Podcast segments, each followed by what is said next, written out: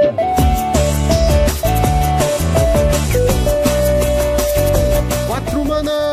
Monarcas! Muito prazer, eu sou Lucas Russo e para todo lugar que eu olho eu só vejo Affinity. Olá, eu sou Joaquim Oliveira e não me chamem de traidor, mas a gente teve um White Wing fazendo top 8 de PTQ e ele não vai ser a lista da semana. É, pessoal, não tenho o que dizer. Hoje vamos ter apenas os reports. Por uma questão de agenda, nós estamos nos preparando para o final do ano, certo? Então, devido a isso e a outras circunstâncias, hoje será um episódio só de reports, só falando desse meta maravilhoso que estamos passando, certo? Então, tudo isso e muito mais logo. Não, aqui já são os reports, então manda bala, Joaquim. Tudo isso, tudo isso e muito mais logo depois de agora? É. Bom, Joaquim, então vamos para o Challenger do sábado. No Challenge do sábado tivemos é, uma coisa que aconteceu bastante nessa temporada, que foi os Boggles roubando a cena. Você piscou o olho, esqueceu do édito, o Boggles ganhou o Challenge. Aconteceu de novo, tivemos Boggles em primeiro lugar, jogado pelo Dissonance. Essa lista dele é um pouquinho atípica, porque tá usando quatro Dust Dust no side. Ele fez um side mais sistemático, com quatro de cada carta focado em atacar né, os, os principais. Inclusive um, um bom side anti-mirror, porque ele tem quatro cópias do Standard Bearer. Segundo lugar, tivemos outro Boggles, pilotado por Mamá. Aí a gente tem o side mais tradicional, sem o Dust to Dust, focando mais nas é, respostas, o máximo de resposta possível para maior número de decks, que é como a gente costuma ver o Boggles. Em terceiro lugar, tivemos Grixis Affinity, pilotado pelo Against, Alexandre Weber. A lista dele com um Wedding Invitation no main deck, quatro Blue Blast no side. Em quarto lugar, tivemos um Grixis Affinity, pilotado pelo Makusong 24, uma build bem quadradinha, eu diria. Uma build mais tradicional, com 12 criaturas, 4 de cada spell, é, Podcast, Deadly Dispute, Galvanic Blast, 2 Fling e os artefatos, né, que é o padrão que a gente está acostumado a ver, 4 Chromatic Star, 4 Ico Spring, 3 Prismas e 3 Blood Fountain sem Wedding Invitation na build dele. Em quinto lugar, tivemos um Mono Blue Fadas, pilotado pelo Eli Silva. É, a gente já, já discutiu antes, né, por que, que o Mono Blue tem sido o principal, o X que tem é, conseguido fazer top 8 nesse meta cheio de Affinity. É um deck que não precisa resolver sua mana, né, é muito mais fácil, é só achar seu land drop, vai ser sempre ilha. E aqui a, a build do Eli, com 3 Force Spike no main deck, 4 Anu no site. Em sexto lugar, tivemos um Hack dos Affinity, pilotado por Jujubin 2004. Essa lista aqui acabou fazendo história. É, a gente sabe que o Hack dos tem menos draws do que o Grixis, né? Então, para compensar, ela colocou aí um Reckless Impulse no lugar dos Todcast, né? Às vezes as pessoas usam dois e tal. E o que, que tem de interessante nessa lista? Essa lista tá usando é, dois Ancient Den, que é a land artefato branca. E a distribuição das lands indestrutíveis também está de tal forma que traz duas cópias da Goldmire, que é a branca e preta, e duas cópias da é, Rust Veil, que é a vermelha e branca. Pra splash, esse splash branco tá acontecendo porque Jujubim foi com quatro cópias de Dust to Dust no sideboard. Então é isso aí, né? Chegamos no ponto que o Affinity tem hate de Affinity, o Boggles tem hate de Boggles. Nosso meta é, é o ódio personificado. Não, o nosso meta, cara, é uma coisa quebrada, sem sentido, sem pé nem cabeça. Daqui a pouco acho que a gente não vai nem poder falar que é hack. Pois é, né? cara. Gente vai ter que falar que é Mardu. A gente tava falando semana passada, né, que com a chegada aí do PTQ e do Showcase, que para quem não conhece o formato, né, e vem muita gente de fora, provavelmente as escolhas mais óbvias seriam o melhor deck de Dust to Dust ou Affinity. Aí Jujubim falou, ah, por que escolher se eu posso ter os dois? O Pauper, ele é tão barato que ele te permite ter tudo. E eu falei que essa lista aí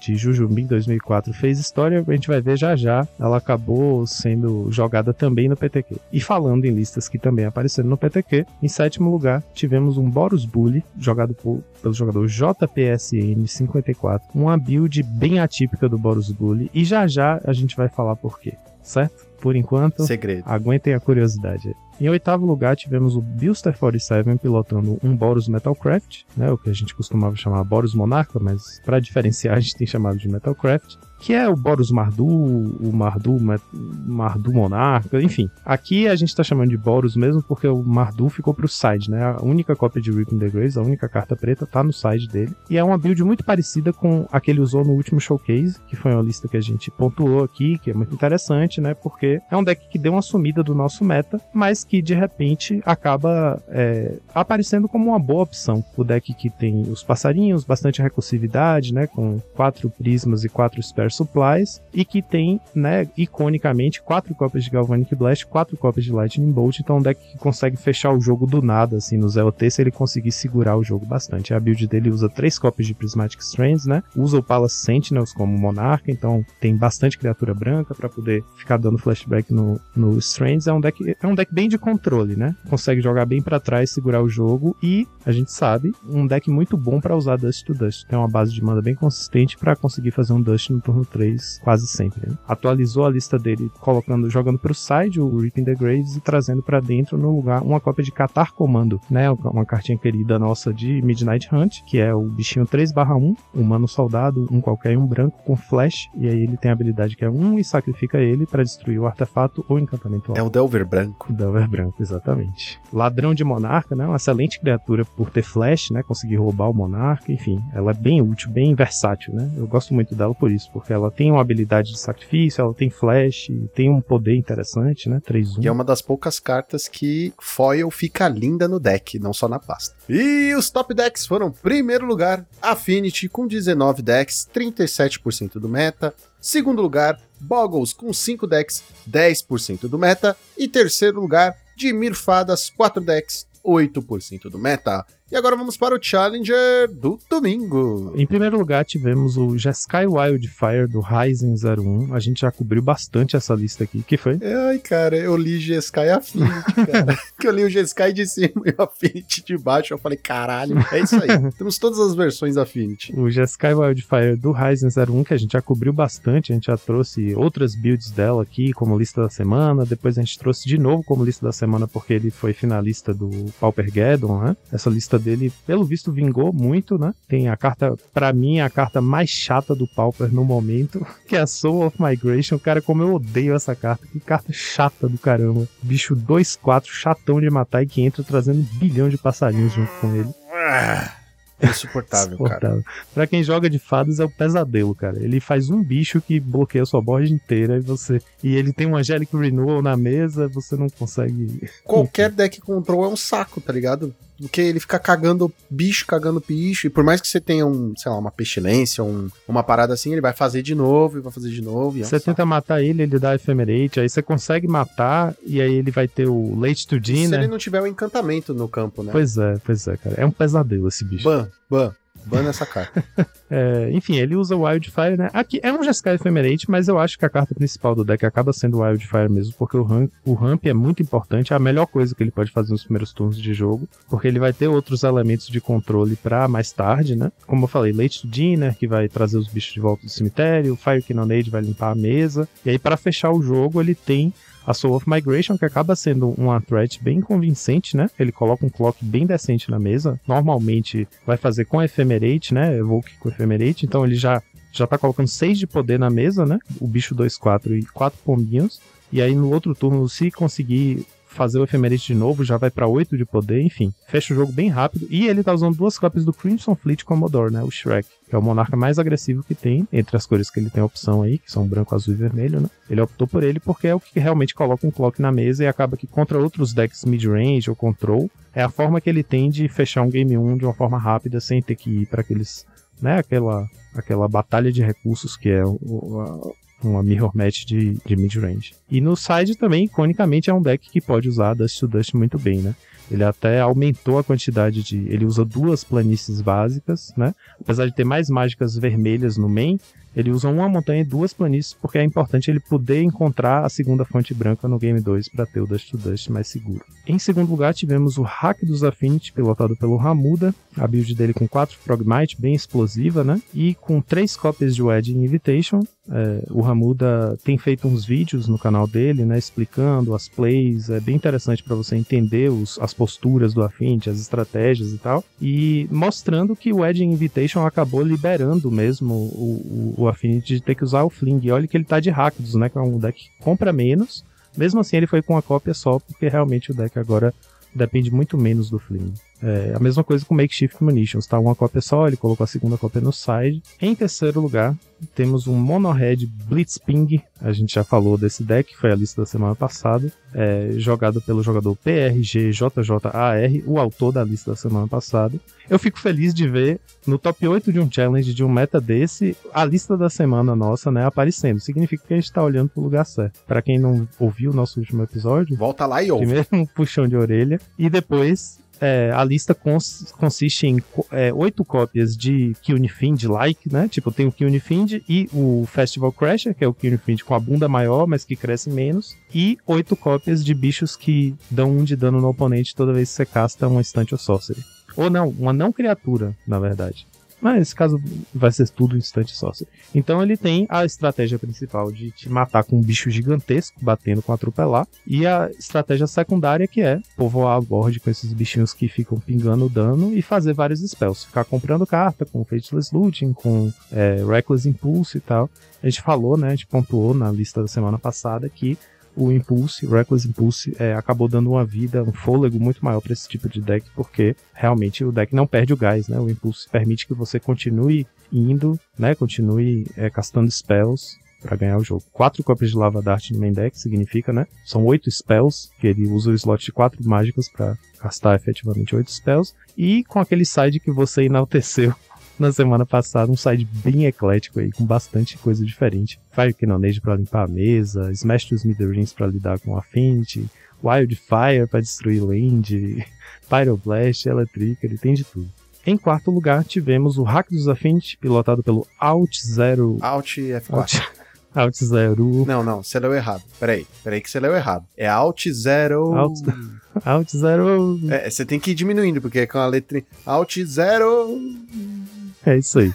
A lista é muito parecida com a do Ramuda também, três Wedding Invitation, um Fling, né, quatro Frogmite. É, eu acho que tem sido o caminho mais popular pro Rakdos, é compensar a falta de draws com a explosividade, né? Então o deck é, encher a board de bicho muito mais rápido que o Grix. Quinto lugar tivemos um Grixis Affinity, pilotado pelo Vini Torres, com uma cópia de Durez no main deck. Em sexto lugar, o Monoblue Fadas, pilotado pelo Traben Inspector Arg. Não podia faltar um Monoblue no top 8 de Affinities, né? A gente já falou isso. Mas assim, aquele negócio, né? Ele tá jogando errado. Se ele é o Traben Inspector, não devia estar tá de monoblue, devia estar tá de Boros. É pra deixar o oponente, é pra pegar o oponente desprevenido. Entendeu? Antes do, do, primeiro turno, a pessoa vai olhar pro nick dele e falar: Hum, esse cara tá de Boros. Aí ele vai jogar uma ilha e aí você fala: Ah, não, ele não tá de Boros. De White é, Winnie. É, em sétimo lugar, tivemos Mamá pilotando Boggles, a mesma lista do sábado. E em oitavo lugar, um UB Delver, olha só, nunca mais tinha dado as caras, pilotado pelo Abjaves, é o jogador brasileiro também, lá de Salvador. Um UB Delver, é, naquela versão que a gente. É,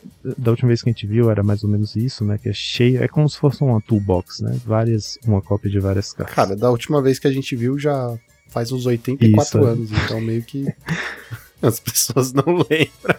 Quem não lembrar, busca lá no MTG Goldfish ou olha aqui no, na descrição que vai estar tá o. Bom, enfim, o ele usa quatro Snuff Out, e aí as outras remoções são três Cast Down e um Edito, um Decay, um Suffocating Fumes. Aí tem um Dispel, dois Spike. É aquela build do Delver que tenta ser o mais eclético possível, né? Pra poder ter resposta no game 1 para o máximo possível de, de decks. Cara, quando eu vejo um deck assim que sofre no meta, tá ligado? Que, que foi bom dia, mas agora sofre no meta, que nem o B Delver, pega um top 8 e imagina o cara suando e ofegando, tipo. Caralho, eu consegui, bicho. E os top decks? Não tivemos top decks, pois não teve planilha.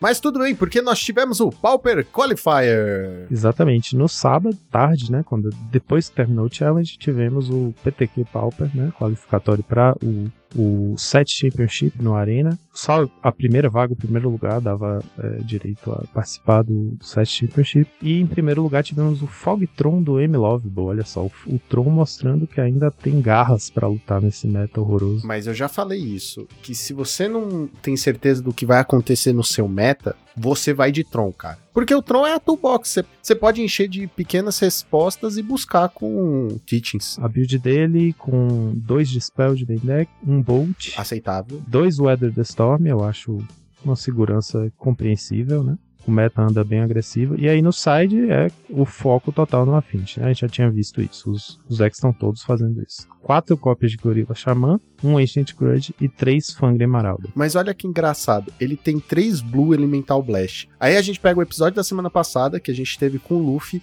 e ele fala assim, ó, não deixa o Atog entrar no campo. Sim, verdade. Aí o cara tem três Blue Elemental Blast. Eu também estranhei isso. Eu achei, no mínimo, curioso. Tudo bem, ele tem várias outras pequenas respostas, mas assim, o Fangreen a gente já viu que dá para dar balão nele. Pois né? é. O Luffy mais de uma vez já mostrou que dá para dar balão. Gorila Xamã, tudo bem, você vai gastar um bilhão de mana para destruir um artefato do cara. Tudo bem que é Tron, mas mesmo assim, né? Então, sei lá, é meio esquisito. Eu acho meio esquisito. Eu, eu concordo com dois dispels, nesse caso, por causa do Affinity, mas esse side dele tá Tá bem esquisito. Eu achei estranho também. Poderiam ser três gorilas, ou até dois gorilas, dois Ancient Grudge, quatro Blue Blast, né? O azul já é a cor principal do Troll. Você vai sempre ter azul. Então, Blue Blast é a melhor resposta que você pode ter. Mas enfim. Olhando pro meta, o Lightning Bolt é a coisa que menos faz sentido. Aqui. É, verdade. Assim, a gente sabe que é importante tirar o discípulo da mesa e o Bolt mata o discípulo, né? Mas o Bolt só mata o discípulo do Affinity, não mata mais nada. Literalmente só isso. Tudo bem, se você tiver contra um Grixis, você pode matar o sapinho lá, mas como você falou, o Bolt só mata o discípulo, mata o sapinho. Eu não sei porque ele não tem canhonada aqui no main deck dele, nem no side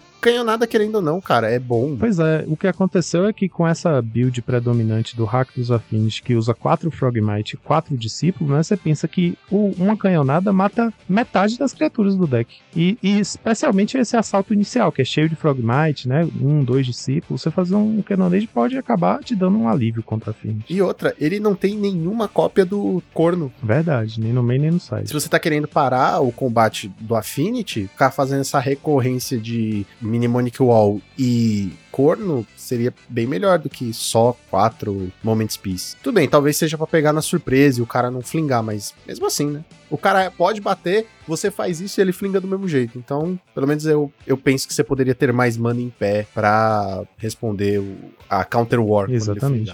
E assim, um, um, outro detalhe a respeito do gorila, que tem sido a opção de muita gente que não tem acesso ao branco, né? A gente conversou sobre isso na semana passada. O gorila pode ser muito bom ainda contra o Affinity. É uma carta que deu uma aposentada de primeira por causa das lentes indestrutíveis, mas depois a gente viu que o Affinity não pode se dar o luxo de jogar com tantas lentes indestrutíveis assim. Em geral, o máximo é 8. A principal questão é, ele não pode se dar o luxo de selecionar a mão dele de acordo com o fato da lente ser indestrutível ou não. Se você abre uma mão que tem duas lentes, um prisma, por exemplo, ou um Edge Invitation, qualquer coisa de comprar carta, Deadly, Deadly Dispute, você tem que equipar. Você não pode falar, ah, vou mandar essa mão perfeitamente jogável de volta porque as lentes dela são destrutíveis. Não dá, cara. Então, assim, nessas situações, o gorila acaba sendo muito bom, porque às vezes o Affinity é obrigado a equipar uma mão que só tem lente destrutível. Só que a questão é essa, esse fator sorte, né? Antes o gorila era muito bom e agora ele pode ser muito bom contra o Affinity, mas nem sempre. Tem um fator sorte aí também, né? Ter levado os gorilas pode ter dado muito bom para ele, pode ser também que ele não tenha encontrado tanto Affinity assim. Teve gente que eu mesmo joguei o PTQ, só joguei contra um Affinity nos sete rounds que eu enfrentei. Então, tem isso, né? Você vai ser pareado aleatoriamente. Claro que se você for bem, a sua tendência é enfrentar mais Affinities nos últimos rounds. A gente vai ver aqui. Tivemos quatro Affinities no top 8, né? É, mas a, a, representação de Nesse evento foi menor do que o esperado, né? A gente tem visto 39% do meta nos challenges, 37% a gente viu aí no sábado. No Qualifier foi muito mais baixo, foi 22%. Enfim. Mas ainda assim, se ele tava com medo de pegar Affinity por causa do side dele, dá pra ver que é só pra Affinity, basicamente, não faz sentido ir com Lightning Bolt. É melhor ir com a Braid. Porque pelo menos, ah, pra matar discípulo, mata do mesmo jeito. Ah, o cara começou com além de artefato em pé, quebrei. E mata o Miriam Fossa, né? Que o Bolt não mata. Mas é aquele negócio, né, Joaquim? O cara fez primeiro lugar, quem Exatamente. somos nós pra dar tá pitaco? Só... Depois de já ter dado pitaco. A gente tá só enchendo o saco. em segundo lugar, tivemos o Azorius Familiars, pilotado pelo Not Good, o Simplify, para quem frequenta Twitter e a discordosfera do Pauper aí, que é uma figura muito presente nesses espaços, né? Um jogador que é icônico desse deck e que, aliás, ganhou o último PTQ, né? Jogou a final, o Super PTQ, que foi é, a final foi ele e o Luffy, os dois ganharam vaga, só que os dois menores de idade não vão poder competir. O que aconteceu dessa vez foi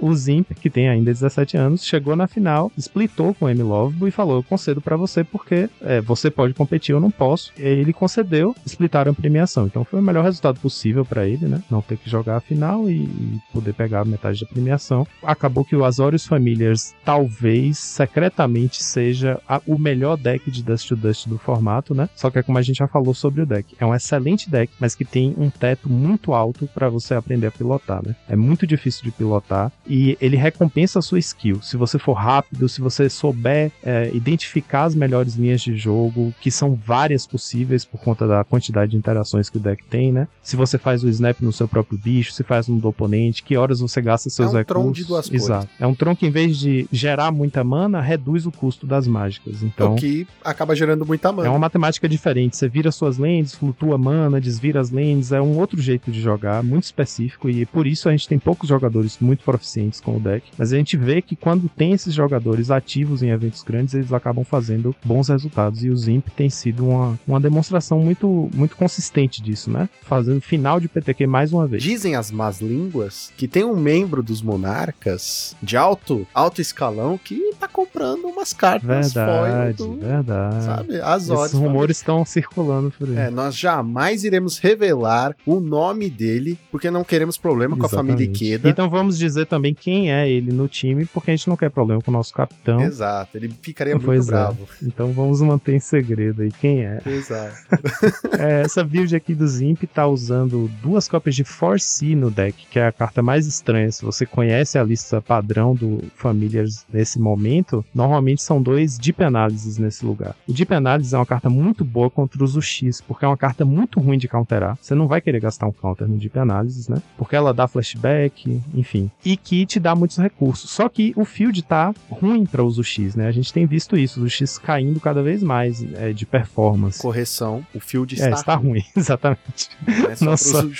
Está Verdade. ruim, Mas cara. o fato é que a gente tem visto, a gente tem visto menos os, os UX fazendo bons resultados. Então por isso ele cortou o Deep Analysis e colocou no lugar o Force, que é a seguinte carta. É uma Sorcery, custa 3 quaisquer, um azul. Você dá Scry 4 e depois compra duas cartas. Então é uma manipulação muito forte do topo do seu deck, né, para encontrar o que você precisa. É uma draw muito selecionada, é uma carta de card advantage com card selection, né? A gente compara imediatamente com é, Behold the Multiverse, que você faz Scry 2 e compra 2 e quem joga com essa carta já sabe o poder desse efeito, né? Você escolher duas draws. Agora imagine Sky, Scry 4, cara, é muito, tipo assim, você precisa de uma coisa específica, ela não tá entre as quatro cartas do seu topo, você ainda tem mais duas chances de achar. É muito forte. Cava bastante, então, e nesse field com menos fadas, né? Com me- você tem que se preocupar menos em jogar em torno de counter, você pode arriscar usar uma, uma carta de card advantage mais é, all-in, tipo essa, né? Que não tem flashback e tal, não tem. não desvia muito bem de cal. E o pessoal que joga de Familiars tem falado muito bem dessa carta, que a performance tem sido muito boa nesse meta.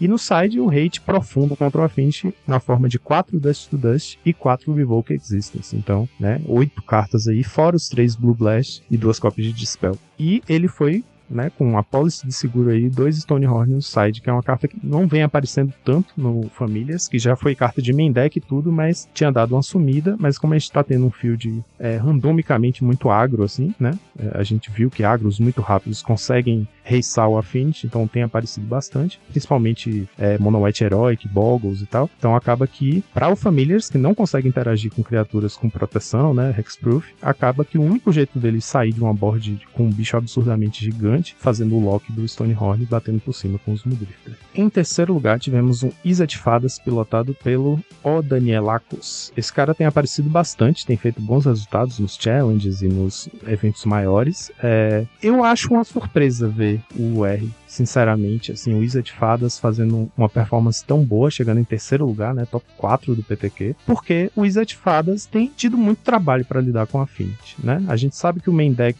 do, do Isa de Fadas tem como remoção Lightning Bolt e Scred só. Tudo bem que um Scred pode ficar gigantesco mais pro late game, mas o Atog é quase inatingível, né? Muito dificilmente você vai ter mais lands na mesa do que o dobro de artefatos que o oponente tem.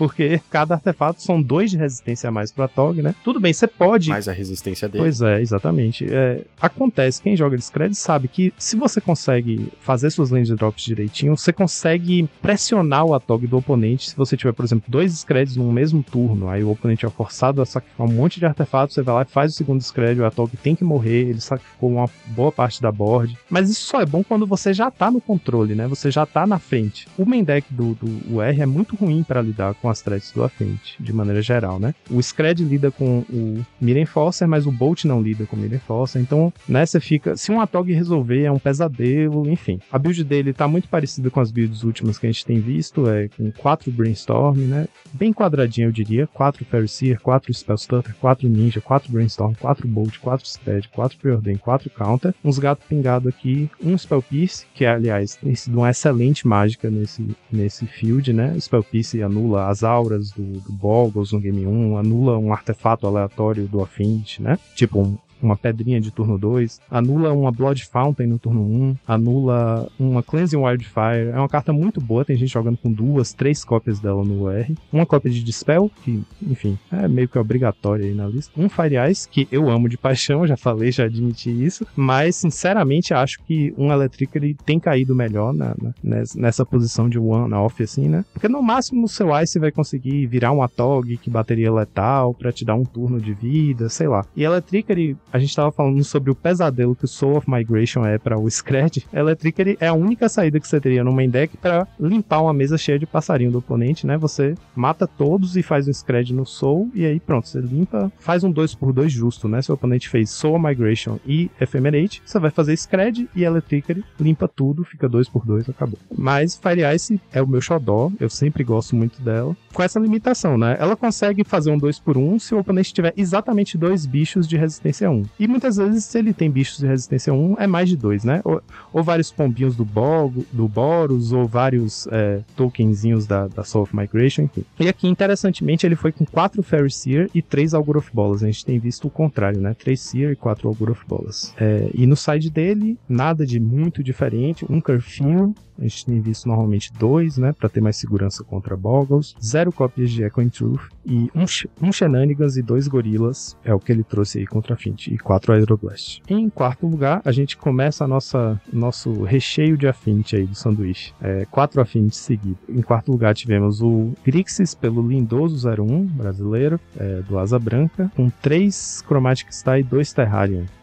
Eu anotei isso aqui porque eu achei muito curioso. Tipo assim, normalmente o Terrarium, que o nosso querido Luffy detesta, aliás, muita gente detesta essa carta, é, ele entra como as cópias adicionais de Chromatic Star, né? Você fechou seu set de Chromatic Star, quer botar uma quinta, coloca um Terrarium. Só que o Lindoso usou três Star e dois Terrarium. Aí eu fiquei, Deus, por que será que ele preferiu o segundo Terrarium antes da quarta Chromatic Star? Fácil, porque ele quis provar um ponto. Porque é, ele pode. Ele pode né? Porque o Affinity verdade, permite. Verdade. É isso. Não faz diferença, tá ligado? Tipo, ah, vou provar é um ponto. Então, é, é isso, né? top 8, top 4 de, de PTQ. Parabéns aí pro Alexandre Lindoso pelo excelente resultado. Em quinto lugar, tivemos um hack dos Affinity, o único hack dos Affinity aqui, pilotado pelo Darth Kid, que definitivamente é um Sith agora. Três Frogmites só, não foi com quatro. Um Edge Invitation no main, e mesmo assim só um Fling, né? Provando aquele ponto de que o Fling não é mais tão importante. E aí, aqui é que eu, eu trago a mesma, ele trouxe a mesma base de mana da Jujubee em 2004, que tinha feito o top 8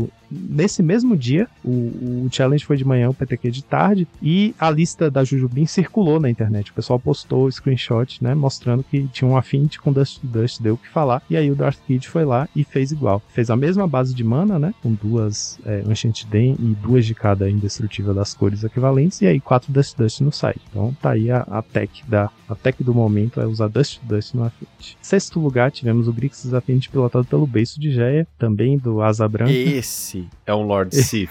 Nós pensávamos que era um Cavaleiro Jedi, alguém do bem, não. Esse sempre foi um Cavaleiro das Trevas escondido. Bastou o meta mudar um pouquinho para ele abandonar tudo e se jogar Abandonou as fadinhas e foi para as máquinas, se juntou às máquinas. O Beiço tá com a, a, build mais quadradinha de todas, mais quadrada impossível. 4, 4, 4, 4, 4, 4, 4. É, exatamente. Você lembra a build do Beiço do Fadas, que era 20 criaturas, 20 spells, 20 lands, 4 de tudo.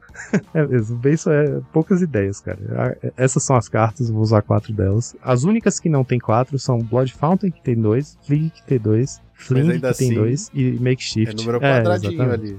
Nada de um Durez, nada de um Dispel. Por quê? Porque ele tem um toque. E aí no side dele, três Gorilla Shaman. É o hate dele contra a Fint, é esse aí. Eu, eu tenho achado uma boa pedida, é, sinceramente, melhor do que Ancient Grudge. Porque é aquilo que a gente tava falando, né? O Gorilla Shaman pode ser muito bom E se ele for muito bom, ele ganha match para você, ele ganha o game para você, né? Então é melhor apostar naquilo que vai ser devastador se for bom do que outras cartas que, tipo assim, o, Grudge salva mais no, no, late game, né? Porque um gorila se vier tarde demais não adianta nada, né? Ele não vai matar os bichos e tal. O Grudge pelo menos mata o Minion Forcer, né? Quebra um prisma ali e tal. Eu acho que investir no gorila é a melhor aposta para quem tá jogando de Affinity. E não quiser splashar pra Dust Dust, no caso, né? E aí, parabéns pro nosso querido Beiso também pelo resultado. Em sétimo lugar, tivemos o Mogged pilotando Grixis Affinity, um Wedding Invitation no main deck, zero flings, cara. Provou o ponto final. Provou, acabou. Não precisa mais, não precisa mais. Ele tá de Grixis e ele foi com dois Frogmite, interessante notar isso, né? Porque assim, a gente tem falado, o Rakdos aposta nos Frogmites para ser explosivo em compensação à falta de card advantage. Não quer dizer que o Grixis não pode ser explosivo em cima do card advantage, né?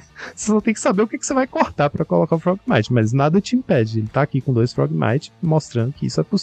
E 19 lands também. Ele tá com uma land indestrutível a mais, uma land a mais do que a lista normal. Quatro Krak com Shaman no side e uma cópia de Nihil Spellbomb. Olha só, acho que essa é uma carta que acaba sendo boa na Mirror, né? A gente tem falado sobre usar hate de cemitério contra o Affinity por causa da Blood Fountain. E aqui, né, é uma carta que, beleza, só tem uma cópia, mas um artefato ali no early game que vai te comprar uma carta mais tarde e que vai, numa guerra de recursão, assim, você vai ter a vantagem, né? Você vai poder anular efetivamente a, a Blood Fountain oponente. Cara, olha que bizarro que tá o Affinity. Você tem que ter hate de artefato, mas não pode ser só quebre o artefato, tem que ser exílio o artefato. Aí você tem que ter fogs para evitar o combate. Aí você tem que ter coisas para ganhar vida pro discípulo não te matar. Você tem que colocar hate de cemitério. É bizarro. é, bizarro. é bizarro. É bizarro. Você tem que seu side inteiro vai ter que ser contra o Affinity, cara. Você tem que ter Dispel pra anular as Deadly Dispute, Em vez né? de você fazer um side para várias coisas, tá ligado? Em vez de ter um, um, side variado, você tem um side que tem tudo para um deck só e quem sabe dê certo Exatamente. É. De quebra, seu Nihil Spellbomb pode ser bom contra um, sei lá o que, um Jeskai que usa, um usa Late Dinner e tal. É. É. E para fechar, pra gente poder terminar numa nota melhor, em oitavo lugar tivemos o Hope of 130, trazendo a esperança com o White Winnie, cara. Minha alegria, Lucão. Eu enfrentei esse cara no Suíço. Sério? sério? E aí? Sério. Perdi, fui só errado. Ele ganhou. Essa build do, do afim. Do... Você não perdeu de propósito? Não, não foi. Eu juro que não. Eu juro que não. Eu acho que você perdeu de propósito. Ele fez land e você falou, vou conceder.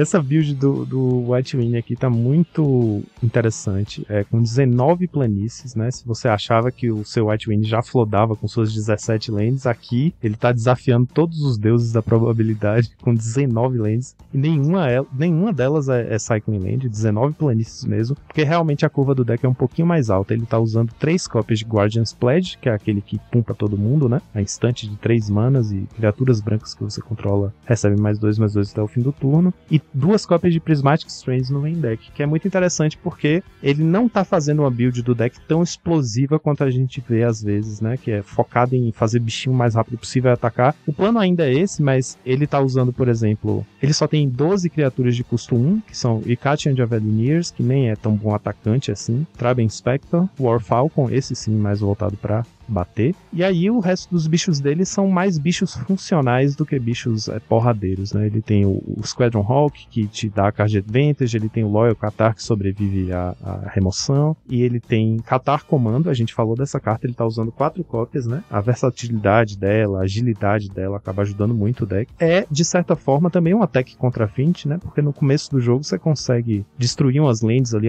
aleatoriamente, no, no fim do turno, destruir um prisma, atrapalhar a mana dele, dele. Enfim, são 33 criaturas, ainda é um deck focado em bater com as criaturas, mas que tem um, um plano de jogo um pouquinho mais lento, justamente porque vai ter o Prismatic Strands para é, se manter no controle da board, né? Poder recapitular os Strands, três cópias de Journey to Nowhere, e aí no side, obviamente, né? Você tá no White Wing, você tem que usar quatro Dust Dust e quatro Revoke Existence também. É isso aí. E mais uma cópia de Prismatic Strands no side também. E destaque para uma carta que ele usou no side que é Runa de Proteção Verde. Para quem não lembra, as runas de proteção foram da Saga de Urza, é, do set Saga de Urza, que são basicamente círculos de proteção a mesma coisa, só que eles têm duas diferenças. O custo é igual, é encantamento igual, só que para ativar, em vez de ser uma mana genérica, é uma mana branca, então ele meio que acaba sendo exclusivo de decks monocor brancos, né? E ele tem a vantagem de ter Cycling 2. Então, a grande questão da, dos círculos é você não quer usar muitas cópias, porque se você comprar o segundo círculo não serve para nada, né? Você comprou o primeiro, fez o primeiro. Destruição de encantamento é muito raro, então ele vai ficar na mesa, você vai comprar o segundo e vai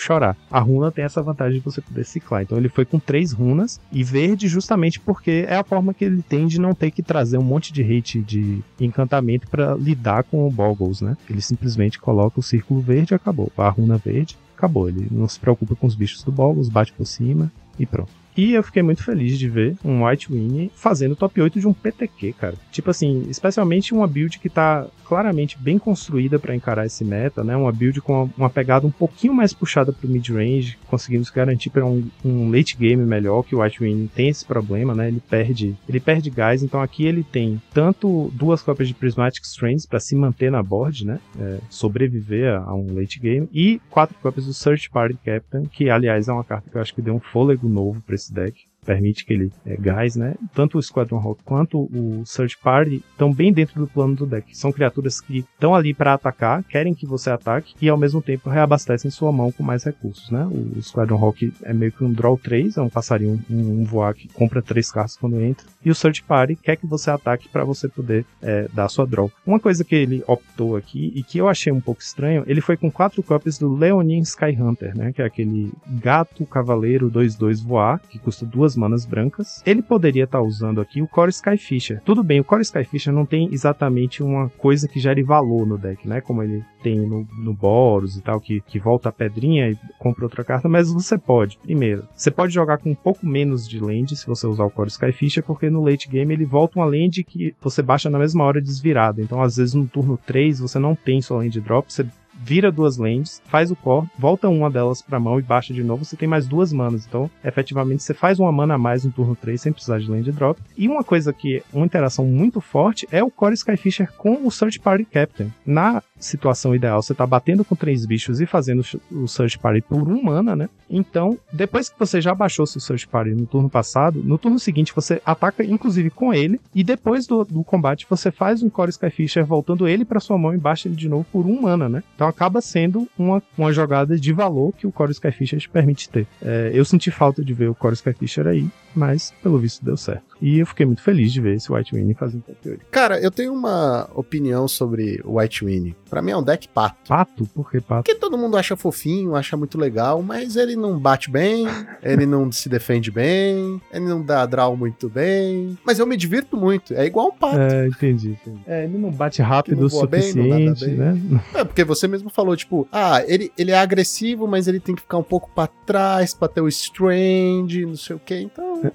É, verdade, é verdade verdade. Tadinho do White E os top decks foram: primeiro lugar, Affinity com 23 decks, 22% do meta. Segundo lugar, Boros Bully, 15 decks, 14% do meta. E Dimir Fada, 7 decks, 7% do meta. E agora vamos para a listinha da semana de verdade, já que o Joaquim se empolgou com o White Eu não podia deixar de me empolgar, né? Até porque não trazer o White como lista da semana é um pecado para mim. Mas, mas, eu justifico isso com a obra de arte, que é a nossa lista da semana, que eu, aliás, apelidei de Boros Bully Winnie, porque ele não é um Boros Bully tradicional. Ele é um Boros Bully Assim, você bate o olho e você fala, ah, um Boros Bully. Eu vi Looting aqui, eu vi, né, Prismatic Strands, Battle Script e tal, é, Squadron Hawk, Traven Spectre. Mas tem algumas coisas muito diferentes aqui. Primeiro, ele não tem Monarca. Segundo, ele não tem Bolt, cara. Aí você começa a olhar direito e vê umas coisas um pouco estranhas aqui. Ele usa Lunart Veteran, que é aquele bichinho de é, Midnight Hunt, 1/1 por 1 mana branco. Toda vez que outra criatura entra em campo sob seu controle, você ganha 1 de vida. E ele tem Disturb por um qualquer um branco, e ele volta 1/1 voar. E quando outra criatura que você controla sai do campo de batalha, você ganha um de vida. Então ele é meio que um Soul Sisterzinho. E usa também o Sacred Cat, que é, né, a gente tá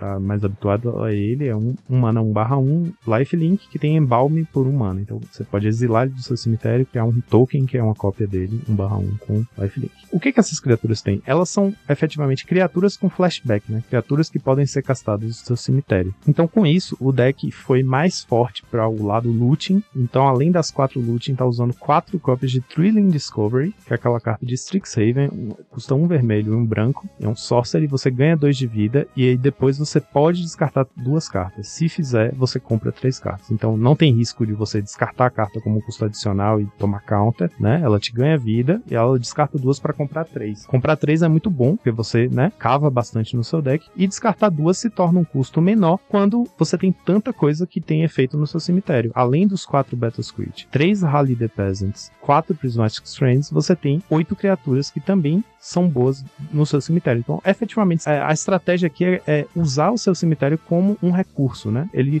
é como se o seu cemitério fizesse parte da sua mão. Parte das mágicas que você pode castar estão no seu cemitério. E com isso você gera mais valor usando looting e discovery, esses efeitos de descarte para comprar, né? É, a base de mana dele tem 19 lands e em compensação tem 4 Springleaf Drum. É um bully que tá voltado para encher a board de bichinhos e bater para fazer o rally e ganhar o jogo assim. Tanto que ele usa uma cópia a mais do rally do que o normal, né? E ele tem o Springleaf Drum para acelerar a mana. Eu preciso ver esse deck em ação para entender, mas o fato é que, assim, entender a gente entendeu a lógica da construção do deck, né? Mas eu queria ver ele em ação para ver a velocidade, né? Quão forte ele bate, quão rápido ele bate. E ele deve ganhar bastante vida também, tanto pelo Lunart Veteran quanto o Sacred Cat, o Trillium Discovery, né? Então isso também é um fator que deve ajudar bastante o deck. E o fato é que esse jogador JPSN 54 fez top 8 no challenge do sábado e no mesmo dia fez top 16 do, do PTQ, com a mesma lista. E, enfim, é claro que sendo uma lista Boros, ela tem quatro cópias de Dust to Dust no site. Então acaba sendo, né, como a gente falou, jogar com um deck que tem quatro Dust to Dust no site, você já tem boas chances de sucesso nesse meta. E é isso eu trouxe esse híbrido aí do Bully com o Winnie, com bichinhos pequenos e a estratégia de bater e pompar todo mundo e ganhar o jogo o mais rápido possível. Bom, eu apesar de achar que o Mono White é um deck pato, eu gosto muito. E essa versão Boros torna ele menos pato. Porque pelo menos compra a carta, né? Pelo menos tem Verdade. esse lance de ir mais pra frentex. E o side ajuda muito, cara. Ajuda demais. Eletricre, Pyroblast. Dash, Dash eu não vou nem falar, tá? Porque. É obrigatório. É branco, não é, é mais que obrigação, é. Mas eu gosto muito, muito de um desses decks assim. Principalmente porque ele não é um deck caro. Acho que a carta. As cartas mais caras aqui vão ser Looting e Prismatic, provavelmente. O resto é muito. Ah, não. Journey. Journey é uma carta cara, é 10 reais, cara. Nossa. Journey dá uma baixada aí no. Eu ia dar 5, mas por causa do Journey já não dá para dar 5. Porém, eu gosto muito, principalmente porque traz esses bichinhos diferentes que saem, coleções que não. Não vem o jogo, né? Praticamente Verdade. no Pauper de T2, mas eu gosto muito. Então eu vou dar uma nota 4,5, só porque Journey custa 10 reais. e a ideia aqui é trazer decks bons pra galera que tá começando principalmente. Então 4,5 é a nota pra esse deck, que é... Ah não, pensando agora eu vou ter que dar 3. Porra, por quê? Porque tem 4 Dust ah, to Dust cara, no não, site. mas aí você tem que perdoar, que é, um- é uma obrigação dos tempos ruins que a gente tá vivendo. Não, mas se a galera tá começando, ninguém vai gastar 45 reais em cada Dust to Dust. Nossa, tá esse valor, é? Caralho. É, tá por aí, eu acho que tá por aí. Ó, eu vou dar, eu vou deixar os 4,5, Ah, ótimo. tá? Porque dá pra substituir por Revoke Verdade. e, né? Dá, dá pra dar um jeito. Não vai ficar tão bom, mas vai dar pra dar um jeito. Mas é um deck muito bacana, bem simples de jogar. Ele é mais pra frente do que o, o Mono White e menos control do que um Boros seria. Então, a minha nota é 4,5 pra este deck maravilhoso. E agora, Joaquim, agora terminou o programa.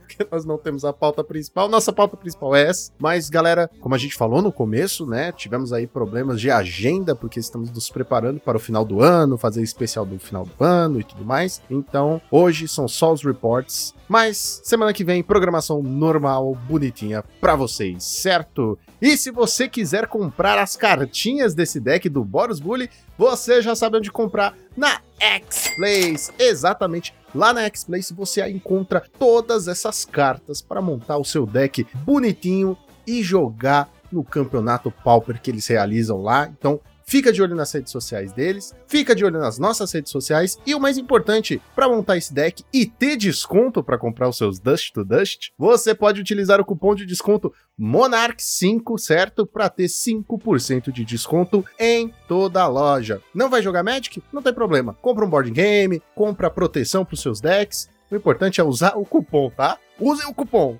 que ajuda demais o time a continuar crescendo e produzindo conteúdo para vocês, certo? Então, fim dos reports, Draw do Monarca! Comigo Lá no